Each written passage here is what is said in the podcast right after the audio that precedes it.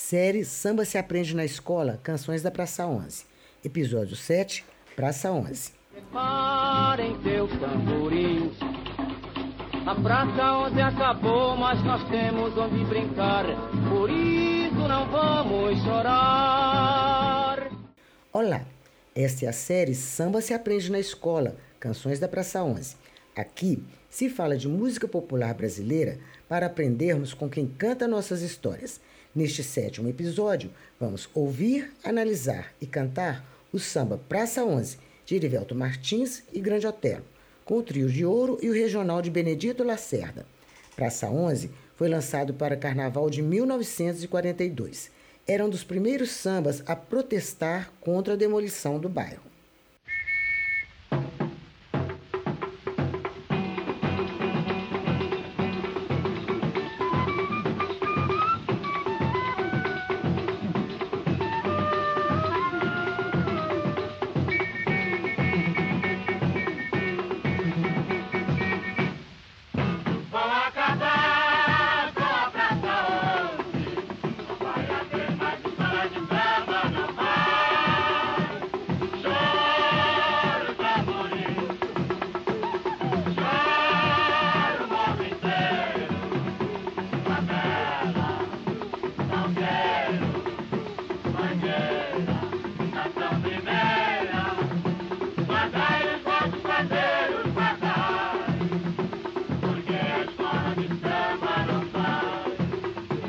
Adeus, minha praça, onde adeus. Já sabemos que vai desaparecer. Leva contigo a nossa recordação. Mas ficarás eternamente em nosso coração. E algum dia teremos. E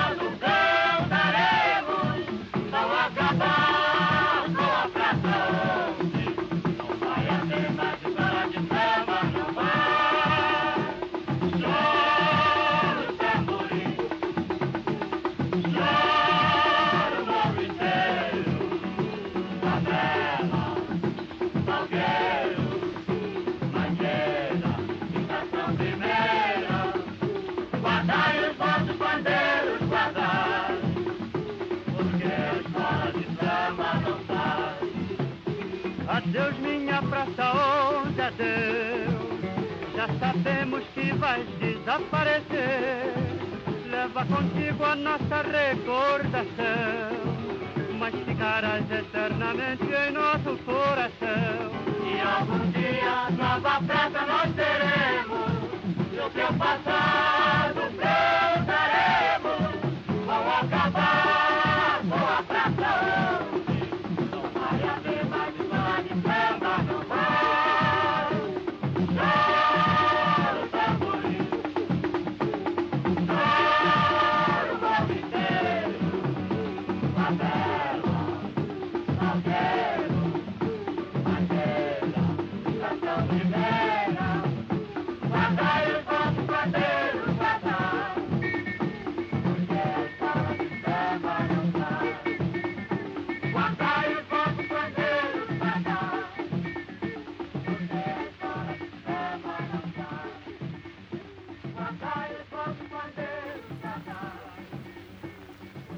Em 1942, este samba tocou profundamente o carioca e, por extensão, o brasileiro.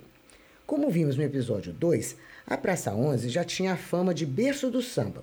O arranjo original dá destaque às vozes do trio de ouro, formado por Erivelto Martins, Nilo Chagas e Dalva de Oliveira.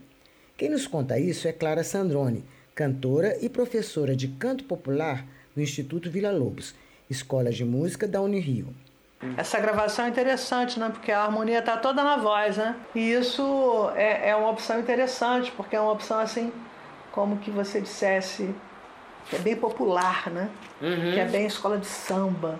Que, é, que a, a escola de samba, a coisa mais importante é a percussão, né? É. Bateria, os tambores, tamborim, cuíco, não sei o que. Aham.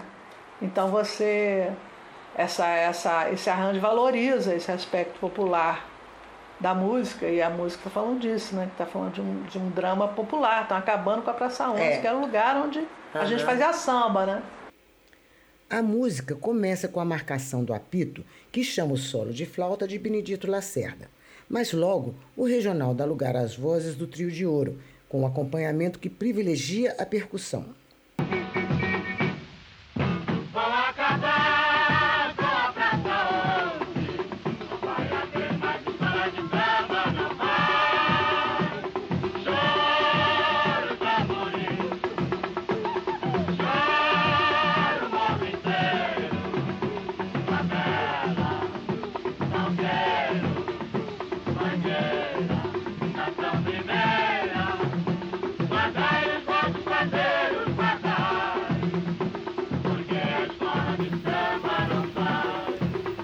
Clara Sandrone, qual é o papel do coro numa música como esta?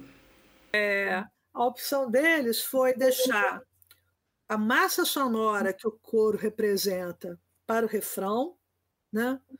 É, e deixar o, o destaque principal para a voz solista, para aquele momento né, em que, que Dalva canta, né?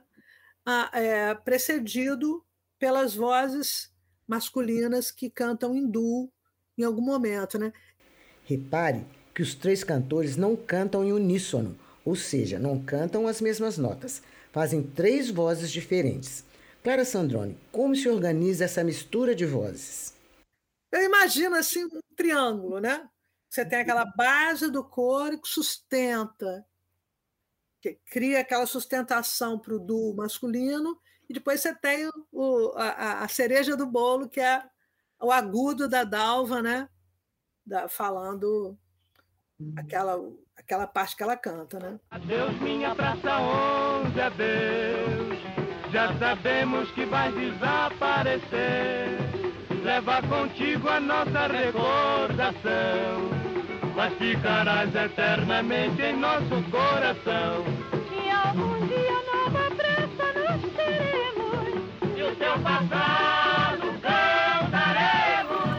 Aqui cabe falar de Dalva de Oliveira. Ela nasceu em Rio Claro, no interior de São Paulo, e ainda menina, chegou ao Rio de Janeiro e foi morar com a família na Praça 11, que, lembra, era um bairro de imigrantes pobres. Com 18 anos, conheceu o compositor Erivelto Martins, eles se casaram e formaram um trio de ouro com o Nilo Chagas.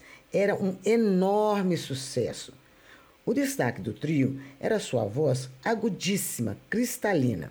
Clara Sandrone, quais são as qualidades de Dalva de Oliveira como cantora? É uma das maiores cantoras do Brasil. Ela tem tudo que você falar, ela tem. Ela tem afinação, ela tem swing, ela tem tudo. Né? Ela foi, no seu tempo, no tempo que ela estava cantando ativamente, a mais importante, a mais, grava- a mais enfim, a mais prestigiada cantora do, da geração dela, digamos assim, né? Amada por uma tonelada de fãs e, e pela crítica e, e por, por todos, né? Mas é, não só, é, acredito eu, pelas suas características vocais, porque um cantor ele não é só a sua voz, né?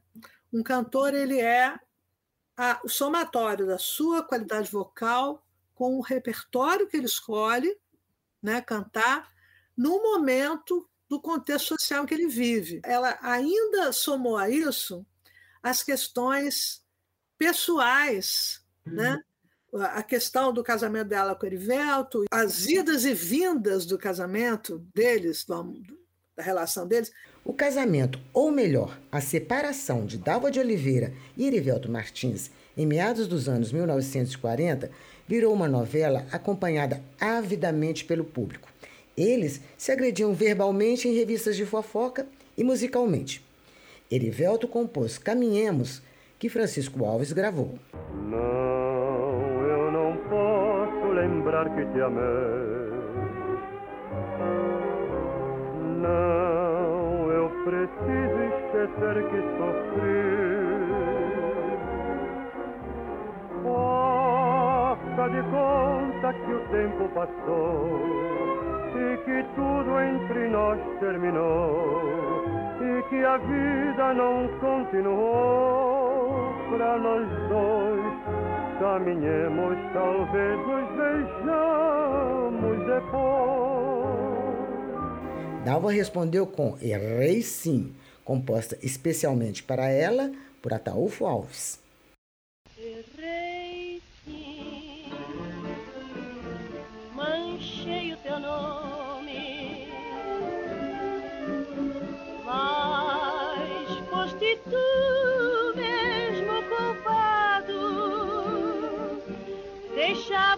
casa, me trocando pela orgia, faltando sempre com a tua companhia.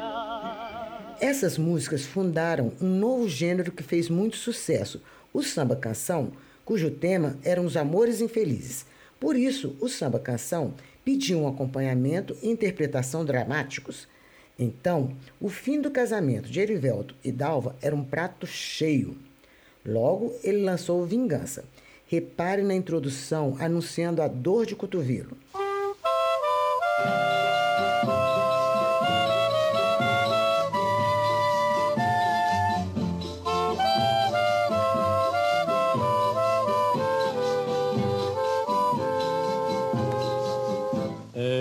Eu gostei tanto, tanto quando me contaram Quando me contaram. que lhe encontraram bebendo, chorando na mesa de um bar. na mesa de um bar. E que quando os amigos do peito por mim perguntaram, um soluço cortou sua voz, não lhe deixou falar. E Dalva respondeu com Palhaço, samba encomendado a Nelson Cavaquinho.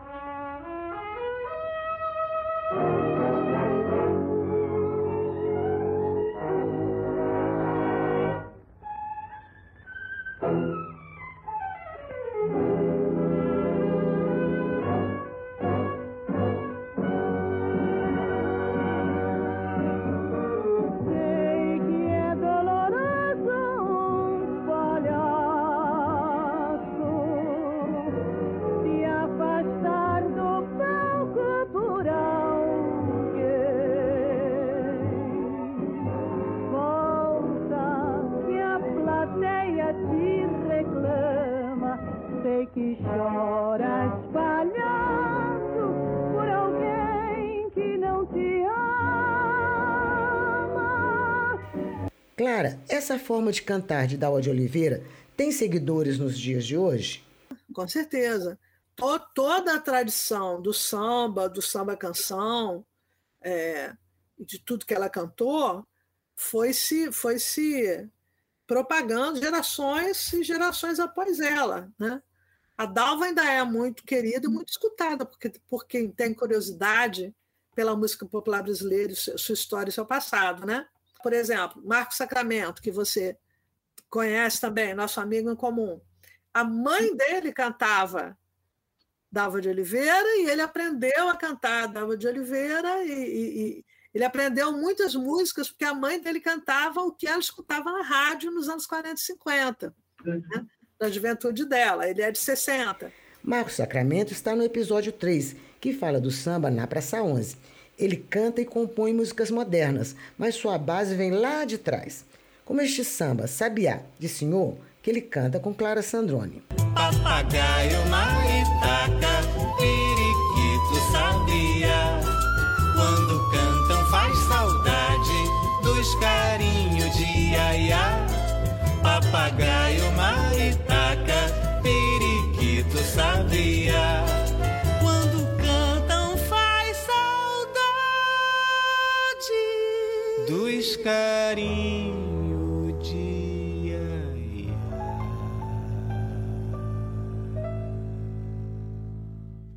uma herança cultural e amorosa muito forte, que marca profundamente o cantor.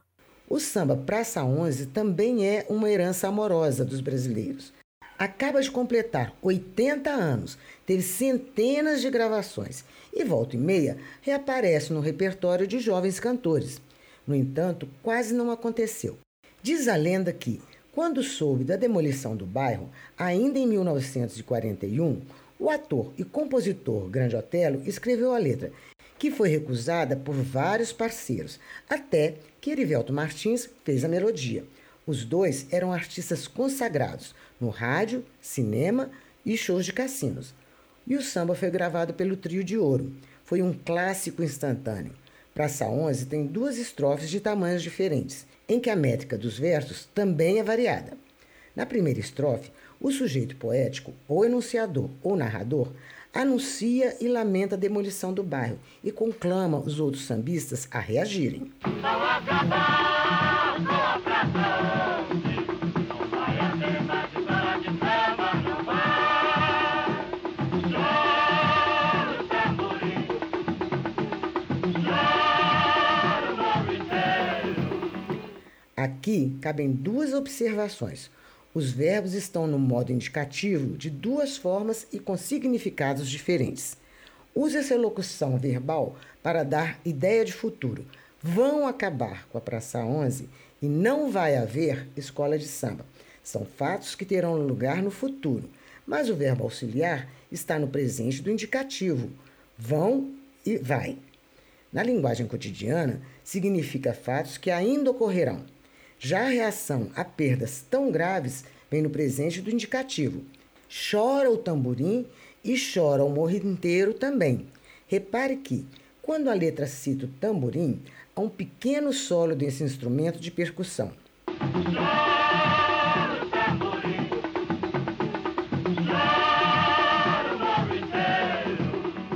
Esse recurso expressivo se chama metalinguagem. Ocorre quando uma linguagem, a letra da música, cita outra linguagem, o arranjo percussivo. Quando a letra fala em tamborins, eles ganham destaque. Nos três versos finais da primeira estrofe, a narração é substituída por um apelo. Os verbos mudam do modo indicativo para o modo imperativo, guardai, na segunda pessoa do plural, porque é um apelo coletivo e formal a todos os sambistas.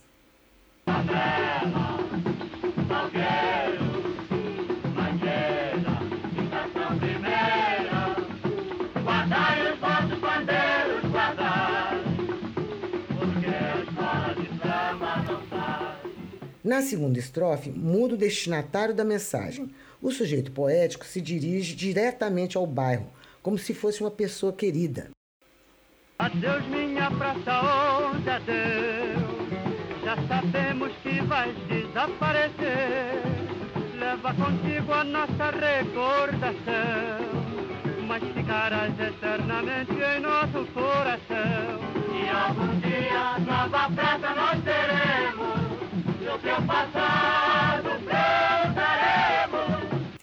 Esta figura de linguagem chama-se antropomorfismo, que é atribuir características humanas a coisas, fenômenos e lugares. No caso, o bairro que será demolido.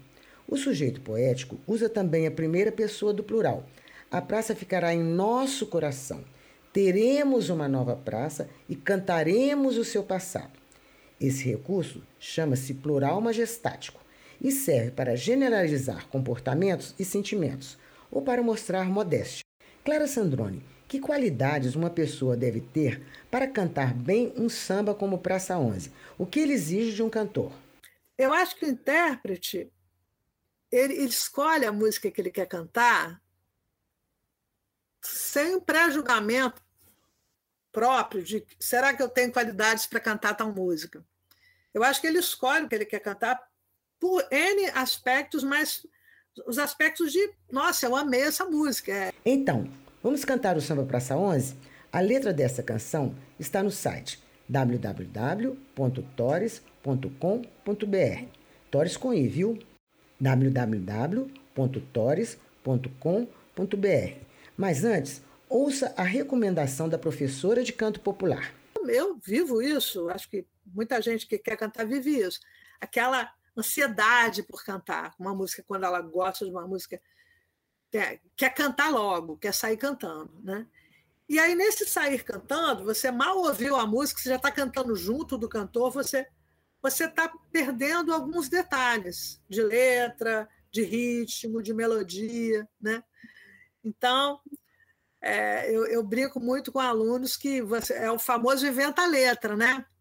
Eu sugiro que você ouça bem, né? perceba os detalhes, as, as minúcias da interpretação. daquela melodia, daquele arranjo, antes de você dizer, ah, já sei cantar. Agora, pegue a letra no site www.tores.com.br e mãos à obra. Ou melhor, afie os ouvidos e depois o gogó, para poder cantar solo ou em grupo, em uníssono ou fazendo vozes diferentes como o trio de ouro.